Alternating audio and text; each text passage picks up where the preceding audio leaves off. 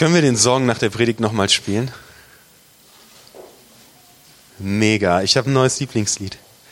Großartig. Hey, hallo, ich bin Jan. Ich freue mich gerade hier zu sein und ich freue mich, dass ich mit dir in eine Geschichte eintauchen kann, die im Alten Testament steht, die wirklich sehr, sehr alt ist und auf die ich gestoßen bin und wo ich dachte, wow, irgendwie so das, was da steht, das kann doch echt nicht wahr sein. Und ich erzähle dir diese Geschichte, sie steht in Daniel Kapitel 6. Ähm, ich lese das vor, ein bisschen erzähle ich nach, einfach damit wir reinkommen. Daniel ist ein Prophet und er lebt in einem fremden Land, weit, weit weg von zu Hause. Er wurde deportiert und er lebt am Königshof. Und das ist die Geschichte von Daniel. Darius, ein sehr großer König, fand es zweckmäßig, das Reich in 120 Provinzen einzuteilen und an die Spitze jeder Provinz einen Statthalter zu berufen. Außerdem ernannte er drei Bevollmächtigte, denen die Statthalter Rechenschaft geben mussten, damit dem König kein Schaden entstand. Einer von den dreien war Daniel.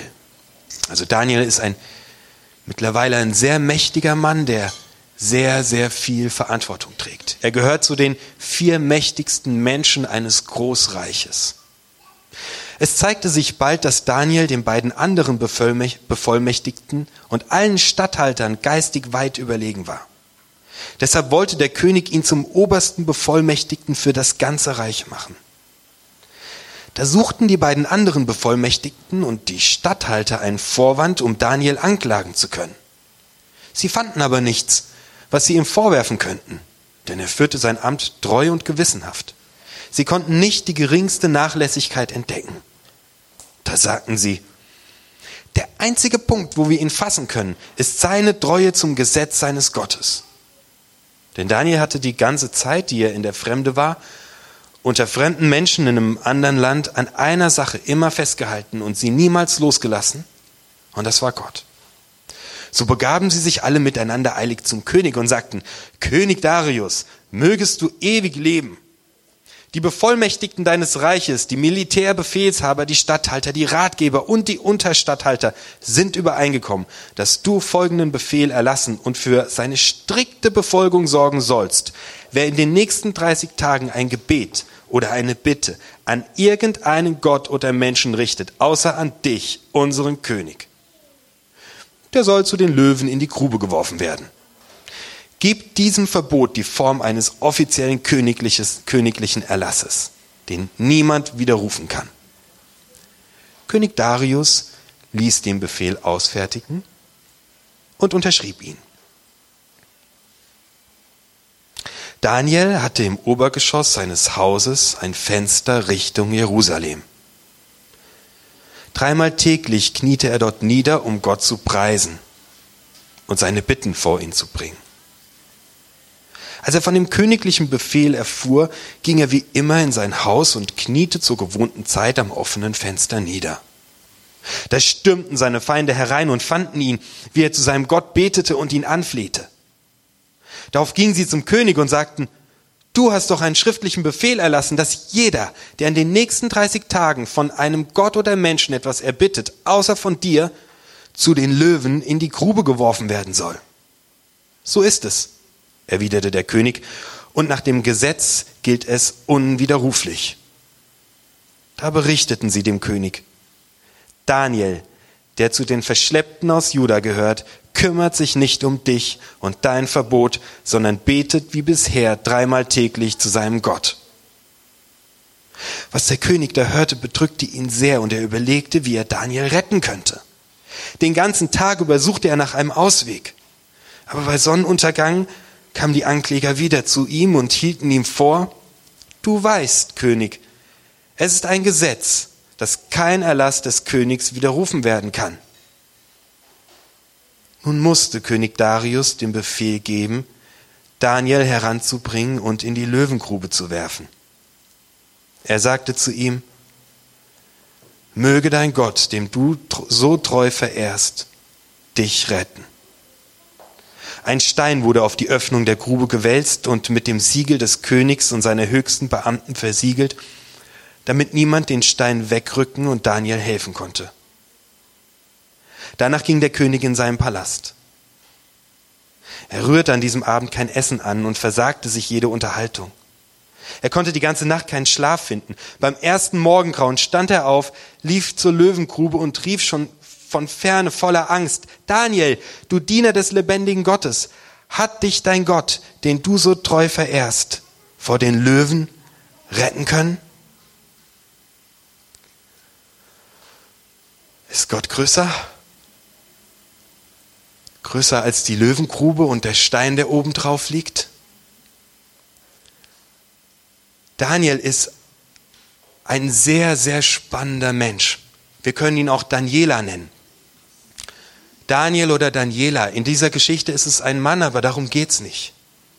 Daniel hat einen richtig wichtigen Job mit, mit richtig viel Verantwortung. Sicher auch mit richtig vielen Versuchungen. Der hat Macht. Der hat richtig Macht. Mit Macht geht immer die Versuchung einher, auch diese Macht zu missbrauchen. Daniel ist aber ein Mann, der einen geraden Weg geht. Er ist ein klarer Mann, der sich in allem, was er tut, nach Gott ausrichtet. Mit seinem Gott bespricht Daniel wirklich alles. Selbst was er isst und was er trinkt. Daniel bespricht mit seinem Gott alles. Daniel ist von der königlichen Herkunft, habe ich herausgefunden. Seine Vorfahren gehören zu einem Königshaus. Und sein Volk wurde deportiert, er lebt in einem feindlichen Umfeld. Daniel oder Daniela, du oder ich, wir haben mit Daniel viel gemeinsam. Du trägst in deinem Leben auch viel Verantwortung. Du hast eine Familie, um die du dich kümmerst. Du hast einen Job, den du machst. Du hast Familie. Du hast Freundschaften.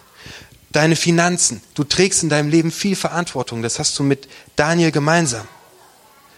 Du bist auch von königlicher Herkunft. Das hast du mit Daniel gemeinsam. Ähm, in Johannes 1, Vers 12 steht, dass wir alle Kinder dieses großartigen Gottes sind.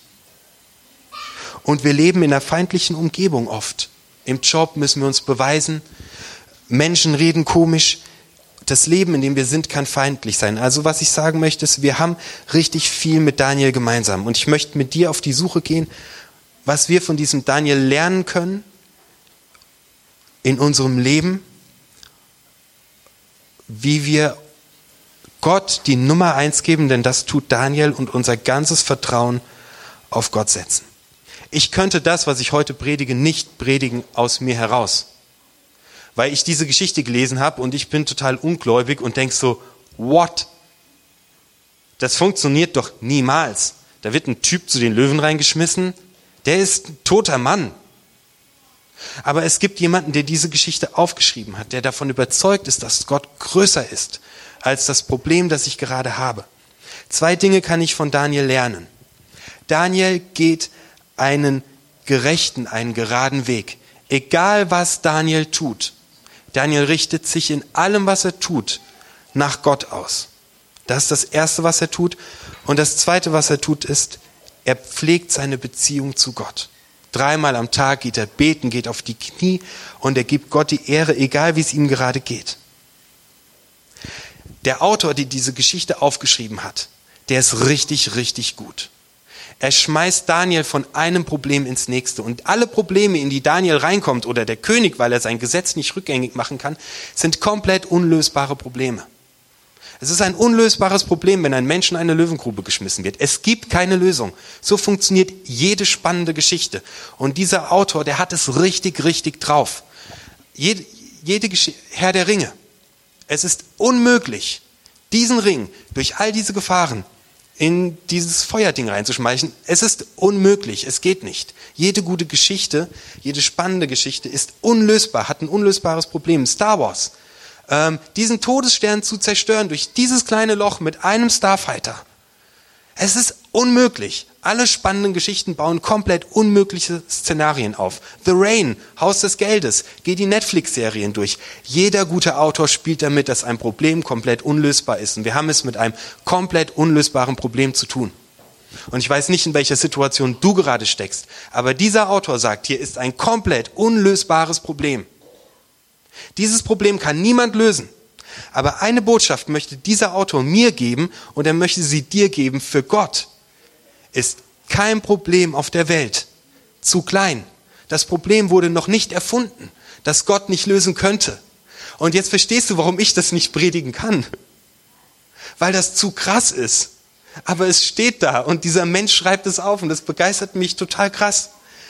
Ich möchte echt lernen von diesem Daniel, wie wir es schaffen können, in diesem Mindset zu leben, dass wir, dass wir dieses, das in unserem Herzen haben. Daniel ähm, erfährt eine wirklich fiese Situation. Jeder verschwört sich gegen ihn. Also ihr merkt schon, dieser Autor spielt mit so krassen Spitzen, dass alle, alle werden aufgezählt. Alle, ist gegen, alle sind gegen ihn. Es ist eine Intrige. Ähm, eine Intrige gegen Daniel, aus der rauszukommen unmöglich ist. Und Daniel tut etwas in Vers 11. Daniel hatte im Obergeschoss seines Hauses ein Fenster in Richtung Jerusalem. Dreimal täglich kniete er dort nieder, um Gott zu preisen und seine Bitten vor ihn zu bringen. Als er von dem königlichen Befehl erfuhr, ging er wie immer in sein Haus und kniete zur gewohnten Zeit am offenen Fenster nieder. Daniel geht auf die Knie in dem Moment, in dem das Leben ihn auf die Knie zwingen will. Daniel geht auf die Knie. Das bedeutet, wenn du in einem unlösbaren Problem zurzeit steckst, möchte ich dir zwei Sachen mitgeben, die Daniel tut und die ich sehr faszinierend finde. Das eine ist, er geht auf die Knie. Das heißt, er ist ganz Mensch. Er gesteht sich selbst ein, so an dem Punkt kann ich nicht mehr. Wer auf den Knien ist, der macht nichts mehr. In einem unlösbaren Problem geht Daniel auf die Knie. Das heißt, er gesteht sich ein, ich weiß es gerade nicht, ich kann nicht mehr und so geht's nicht weiter und ich kann nichts tun. Das zweite, was passiert ist, wenn er auf den Knien ist, er ist ganz bei Gott. Auf den Knien bist du ganz bei Gott und kannst anfangen, Gott alles zu erzählen. Und das Dritte ist, wenn du auf den Knien bist, du erkennst an, dass du ein Kind von Gott bist. Du kniest vor Gott. Diese drei Sachen tut Daniel im Angesicht eines unlösbaren Problems. Er geht auf die Knie, er ist ganz Mensch. Hier weiß ich nicht weiter. Er ist ganz bei Gott und er erkennt Gott als Gott an. Und gleichzeitig macht er etwas Zweites. Er geht ans offene Fenster, jeder kann ihn sehen, es ist total klar, was er tut. Er behält einen klaren Verstand. Er gerät einen geraden Weg. Er ist transparent. Er ist ehrlich. Er geht einen geraden Weg. Ich finde es so faszinierend an diesem Mann. Der fängt jetzt nicht an, irgendwie rumzuschlawenzeln, sich zu verstecken, seine Meinung hinterm Berg zu halten, sondern dieser Daniel, der geht einen geraden Weg, der ist ehrlich und transparent und er hat Werte, der hat ganz krasse Werte. Und damit macht Daniel Gott groß. Er misst Gott den Wert bei, dem Gott gebührt, dass er das Problem lösen kann. Ich liebe den Song, den Sabrina gerade gespielt hat. Ich liebe das, weil das ist so eine Geschichte, die können wir einfach selbst nicht glauben. Und deswegen gibt es diese Lieder und deswegen ist es hier aufgeschrieben, weil Gott ganz genau weiß, der Jan ist nicht dazu in der Lage, aus eigener Kraft zu glauben, dass Gott größer ist als jedes Problem, das er gerade hat. Der Autor spitzt das Problem komplett zu. Verse 12 bis 17. Ähm, da stürmten seine Feinde herein und fanden ihn, wie er zu seinem Gott betete und ihn anflehte. Darauf gingen sie zum König und sagten, du hast den schriftlichen Befehl erlassen. Jeder, der einen anderen als dich anbetet, muss in die Löwengrube. So ist es, sagte der König. dann sagen sie dem König, dass Daniel gegen das Gesetz verstoßen hat. Was der König da hörte, bedrückte ihn sehr und er überlegte, wie er Daniel retten könnte. Den ganzen Tag suchte er nach einem Ausweg, aber bei Sonnenuntergang kamen die Ankläger wieder zu ihm und hielten ihm vor, du weißt, es ist das Gesetz, dass keiner Last des Königs widerrufen werden kann. Da der König sagt es zu Daniel und sagt zu Daniel, möge dein Gott dem du so treu verehrst, dich retten. Ich kenne dein derzeitiges Problem nicht. Ich kenne deine derzeitige Herausforderung nicht. Aber der mächtigste Mann der damals bekannten Welt sagt, ich kann dir nicht helfen. Der mächtigste, der, könnt, der, der Typ kann alles. Das ist der mächtigste Mensch. Donald Trump ist eine Witzfigur, ist er eh, gegen ihn. Dieser Typ kann alles möglich machen und der mächtigste Mann der Welt sagt, ich kann dir nicht helfen. Möge dein Gott dich retten. Gott ist größer als dein Problem. Das möchte ich dir sagen. Gott ist größer als dein Problem. Geh auf die Knie. Gib ihm dein Problem. Rede mit ihm. Und geh einen geraden Weg. Hör auf deinen Bauch. Hör auf dein Gewissen. Schau in die Bibel rein. Geh einen geraden Weg. Lerne von Daniel einen geraden Weg zu gehen, um mit deinem Problem bei Gott zu sein. Und Daniel wird in die Grube reingeschmissen und sie rollen einen Stein davor. Und dieser Stein wird versiegelt. Hier kommst du nicht mehr raus. Das erinnert mich an Jesus und an seinen, äh, an seinen Grabstein. Es ist unmöglich, dass diese Situation gut ausgeht. Jesus Christus ist gestorben. Sie haben ihn in den Bauch gestochen und gekreuzigt und er ist tot bei den Toten und ein Stein davor und Daniel ist in der Grube. Alle diese Geschichten wollen uns erzählen, dass Gott größer ist. Hallo, jede von diesen Geschichten. Lukas 18, Vers 27, was bei Menschen unmöglich ist, das ist bei Gott möglich. Oder 2. Korinther 12, Vers 9, lass dir an meiner Gnade genügen, denn meine Kraft ist in den Schwachen mächtig. Wenn wir nicht mehr können und auf die Knie gehen und sagen, es geht nicht mehr, dann fängt Gott an, seine Kraft auf die Straße zu bringen. Der nächste Morgen. Übrigens ganz spannend. Ich kenne diese Geschichte eigentlich noch aus meiner Kindheit und sie wird immer aus der Perspektive von Daniel erzählt. Wie er in der Grube ist, wie er Angst hat. Im Original ist dir aufgefallen, es geht nie um die Perspektive von Daniel. Nie die Perspektive von Daniel ist nicht relevant. Relevant ist die Perspektive Gottes. Diese Geschichte wird von außen erzählt.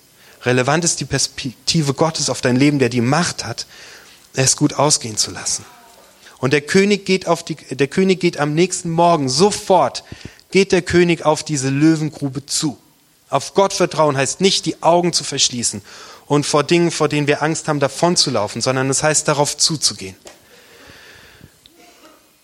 Und er ruft hinunter, Daniel, Daniel, lebst du noch?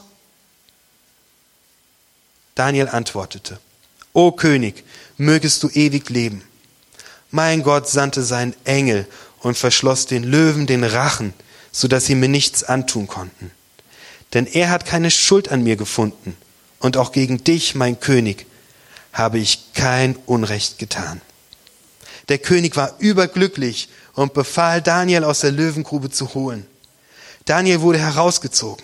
Er war völlig unverletzt geblieben, weil er seinem Gott vertraut hatte. Ich merke, wie ich anfange, diese, diese Geschichte zu lieben, weil sie so unglaublich ist.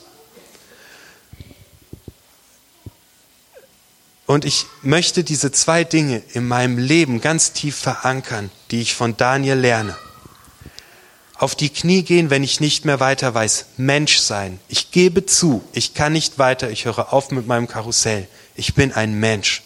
Zweitens, ich knie nieder, denn Gott ist größer.